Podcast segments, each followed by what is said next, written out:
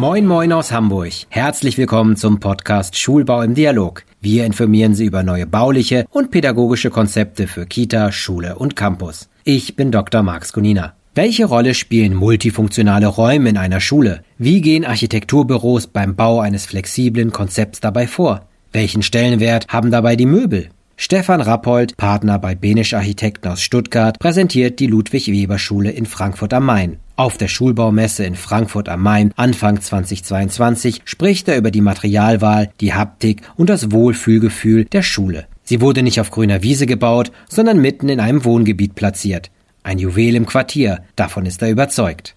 Herr Rappold, können Sie die neue Ludwig-Weber-Schule in Frankfurt am Main aus Sicht des Architekten einmal vorstellen? Also es ist ja eine Grundschule mit einer Sporthalle. Sie ist ja nicht auf der grünen Wiese, sondern sie ist ja in einem städtebaulichen Umfeld. Und da gibt es natürlich zwei Themen, oder eigentlich gibt es drei Themen. Ne? Das eine ist, wie bindet sich die Schule ein in diesen städtebaulichen Kontext? Wie geht man generell mit dem Thema um? Ich baue eine Schule natürlich für Pädagogen, aber auch für Grundschüler. Grundschüler haben sicherlich ein anderes eine Wahrnehmung und Bedürfnis als Erwachsene, jugendliche Schüler. Und natürlich dann auch das Thema des pädagogischen Konzeptes. Ne? Da entwickeln sich Schulen einfach ganz unterschiedlich, weil sich das Konzept, das pädagogische Konzept unterschiedlich unterschiedlich entwickelt. Und so ist eine Schule entstanden, zunächst mal in dem städtebaulichen Umfeld, wo wir gesagt haben, es ist so heterogen und es ist so, so differenziert und divers das, das Umfeld. Wir können aus dem Umfeld jetzt nichts ableiten, eine Gebäudestruktur, die aus dem Umfeld sich ableiten lässt. Wir haben eher gesagt, es ist eine Schule, die sich frei macht von alledem und wie so ein kleines Juwel da drin steht, die nicht aneckt, sondern die sich einfach frei macht und damit auch Freiräume bildet, die ganz spannungsreich sind und die auch wunderbar genutzt werden können.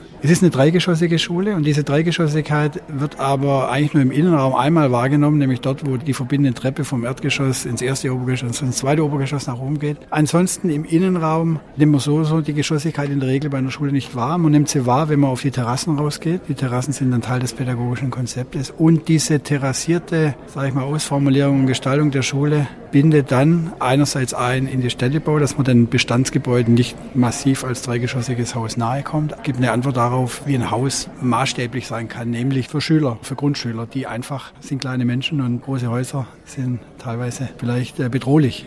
Und deswegen ist die Schule einfach ein ganz, ich würde mal sagen, ganz harmonisches Gebilde von außen, das sich da einfügt. Und der dritte Aspekt war dieses pädagogische Konzept. Und wenn man dann nach innen geht in das Haus, dann stellt man fest, es ist weit entfernt von einem tradierten Schulbau, der, wir haben es vorher gehört, Klassenraum ein Klassenraum. Der Klassenraum ist eine Schuhschachtel, eine Kiste und dazwischen ist ein Flur. Und der Flur ist zu nichts anderem da, als dass es ein Flur ist.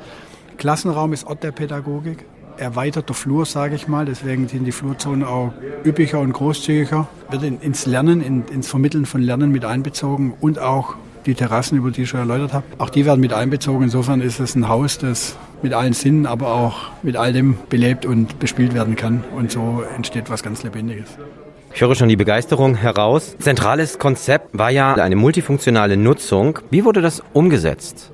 Es ist immer so eine Begrifflichkeit, die ich jetzt erstmal nicht im Zusammenhang bringen würde, multifunktional mit Schule. Wenn damit gemeint ist, dass der Unterricht ganz individuell gestaltet werden kann und für diese Unterrichtsgestaltung ich einen Raum brauche, der flexibel nutzbar ist, dann fange ich da mal an zu beschreiben. Das heißt, es sind Klassenräume entstanden. Ich fange mit den Klassenräumen an, die erstmal funktionieren, auch wenn keine Tische und keine Möbel drinstehen. Es ist alles da, was gebraucht wird. Es ist die Akustik da, es ist das Licht da, es ist die angenehme Atmosphäre da, das Licht von außen nach innen kommt. Klar, für die Lüftung ist gesorgt, dass Frischluft reinkommt, dass ich auch Fenster aufmachen kann. Und alles, was ich sonst noch brauche, ist so integriert in einem Klassenraum, dass ich alle anderen Flächen dem Raum lasse der Flexibilität. Das heißt, Waschbecken sind so integriert in Einbauelemente, dass sie nicht störend sind für jegliche flexible Nutzung. Aufbewahrungsflächen, Ablageflächen, äh, Akustikelemente sind alle integriert, sodass der Klassenraum an sich erstmal frei bespielt werden kann. Und dieses Freie sorgt dann auch dafür, dass, ich habe gesagt, die Lüftung, die Belichtung aber auch, die muss dann auch so flexibel gestaltet sein, dass alle Formen des Unterrichts einfach möglich sind. Weil eins haben wir gelernt in den letzten 10, 15 Jahren, wie sich die Pädagogik entwickelt, obwohl es natürlich ganz unterschiedliche pädagogische Konzepte gibt. Aber eines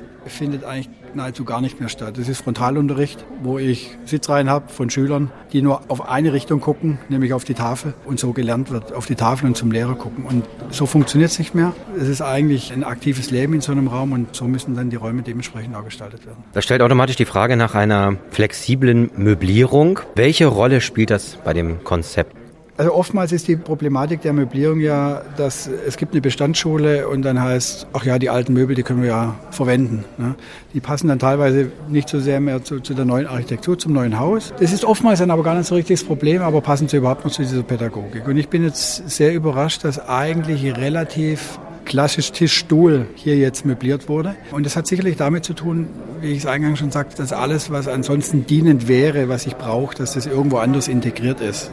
Dass es keine Ablageflächen oder keine Ablageelemente benötigt am Tisch, was wir auch teilweise erleben bei Schulen. Also so ist eine klassische Tisch-Stuhl-Möblierung, die aber ganz unterschiedlich konfiguriert werden können, dass, wie gesagt, der Frontalunterricht einfach nicht mehr da ist und nicht mehr möglich ist, sondern dass der Lehrer sich frei bewegen kann im Raum und so über eine zurückhaltende Möblierung, dass er in den Dialog mit den Schülern treten kann und da ein ganz gutes Miteinander Lehrer, Schüler, Schülerinnenverhältnis entsteht und die Möblierung nicht hinderlich ist, sondern eher dieses Offene fördert. Ich muss nochmal zurückgehen auf die Beschreibung der Schule. Welche Baustoffe, Baumaterialien haben Sie verwendet? Sie sagten, das wurde ja in die Stadt integriert, ins Quartier. Haben Sie spezielle Baustoffe eingesetzt? Überall, wo Materialien sichtbar werden, wo sie haptisch werden, da versuchen wir Materialien zu arbeiten, die aus unserem Kanon, sage ich mal, der Materialauswahl einfach angenehm sind.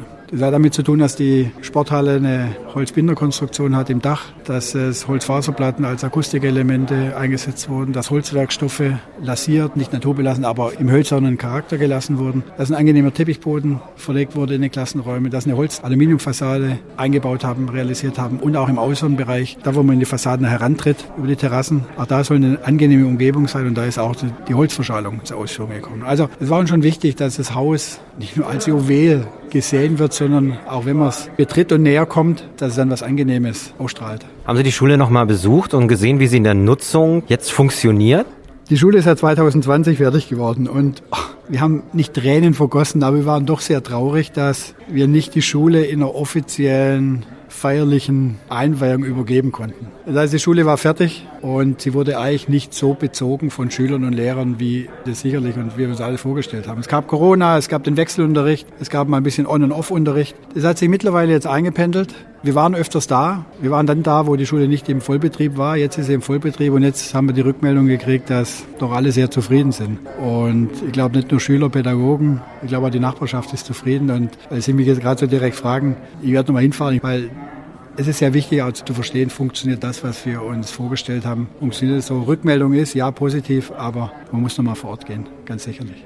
In Zukunft müssen Schulen ja multifunktional sein. Wir haben ja gerade über die Räume gesprochen. Und meine Frage dazu, ist das etwas, was Sie auch im Büro selbst planen, was Sie im Hintergrund haben? Also vielleicht so einzelne Punkte sagen, wenn wir eine neue Schule bauen, das sind die Faktoren, die wir auf jeden Fall versuchen müssen, dem Auftraggeber schmackhaft zu machen, weil wir glauben, das ist der richtige Weg. Also wir können natürlich nicht Schulgebäude entwickeln, ohne zu verstehen, was eigentlich die Aufgabenstellung ist. Und gleichzeitig ist es aber so, dass Aufgabenstellungen oftmals so formuliert werden, und es ist auch gut so, dass noch keine Klarheit da ist, was eigentlich von Haus rauskommt, weil sonst bräuchten die Aufgabensteller, die Bauherren bräuchten dann eigentlich keine Architekten dafür. So. Und wir müssen uns aber den Aufgabenstellungen annehmen und müssen daraus was entwickeln. Und dann passiert es ganz oft, dass sich auf einmal ganz andere Gedanken weiterentwickeln, zusammen mit den Pädagogen, mit den Auftraggebern, mit all denen, die dann nachher im Endeffekt die Schule beleben. Und da muss ich feststellen, wir haben jetzt einige Schulen in der Vergangenheit ja über ein Konzept erarbeitet, aber auch realisiert, dass es, es geht vom Klassenraum, der abgeschlossen ist, wo einfach der Klassenraum der Ort des Lehrens ist, bis zu, ich habe ganze Etagen, die, sage ich mal, frei sind von irgendwelchen Einbauten, dass mehrere Klassen ganz frei zusammen mit den Lehrern auf einer Etage sich bewegen und da irgendwie einen Unterricht abhalten. Und das sind Einflussfaktoren, die wir versuchen in Projekte einzubringen, zu diskutieren, diskutieren zu lassen und dann auch hoffen, dass auch wir uns weiterentwickeln, weiterbilden, weil das, was wir heute wissen und das, was wir heute im Konzept erdenken, wird in der Regel in drei Jahren fertig sein und drei Jahren hat sich aber, so glaube ich, ganz viel schon verändert. Also wir müssen im Kopf flexibel und offen sein für neue Gedanken und es muss immer ein Austausch sein und wir sind offen, dass wir uns beeinflussen lassen und ich würde es mir wünschen, und es passiert ganz oft, dass auch Bauherren diese Offenheit haben, auch sich von unseren Gedanken, die wir irgendwo mal vielleicht überlegt haben, aber gar nicht realisiert haben, einfach beeinflussen und das heißt so schön mitnehmen lassen. Lassen Sie mich diesen Übergang wagen. Ideen entwickeln sich ja auch auf solchen Messen. Wie ist Ihr Eindruck von der Schulbaumesse? Sie sind jetzt ein wenig hier herübergelaufen. Sie hatten einen Vortrag. Ich bin hier reingekommen und ich hatte das Gefühl, es ist ein reges Treiben da. Das hat sicherlich auch damit zu tun, dass in der Pandemiezeit die Leute jetzt einfach wieder Lust haben, zusammenzukommen, sich informieren zu lassen. Und zwar nicht nur aus dem Internet irgendwas vom Bildschirm zu sehen, sondern auch mit den Herstellern in Kontakt zu treten. Ich finde, es ist ja sehr gelungen und es ist ein aktives und lebendiges Miteinander. Und äh, wenn wir mit dem Vortrag was dazu beitragen können, dann freut es uns natürlich. Natürlich und sind gerne immer wieder dabei. Ja, herzlichen Dank, dass Sie sich die Zeit genommen haben und wünsche ich Ihnen alles Gute und viel Erfolg. Dankeschön, vielen Dank. Das war unser Interview zu Multifunktionalität bei Schulbauten am Beispiel der Ludwig-Weber-Schule in Frankfurt am Main. Flexibilität bleibt auch weiterhin ein wichtiges Thema beim Bildungsbau. Wir werden Sie auch weiterhin darüber informieren. Schulbau im Dialog ist ein Podcast des Kubus Medienverlags. Weitere Informationen zur Schulbau, internationaler Salon und Messe für den Bildungsbau und dem Schulbaumagazin finden Sie auf www.schulbau-messe.de. Unseren Podcast können Sie auf unserer Webseite hören, aber auch auf allen Endgeräten über iTunes, Spotify, Deezer, YouTube, Google Podcast oder Podimo. Abonnieren Sie uns gerne darüber. Schreiben Sie uns, wenn Sie Fragen, Kritik oder Vorschläge haben. Wir freuen uns über E-Mails an podcast.kubusmedien.de. Bis zur nächsten Folge. Ihr Dr. Marx Gunina. Auf Wiederhören.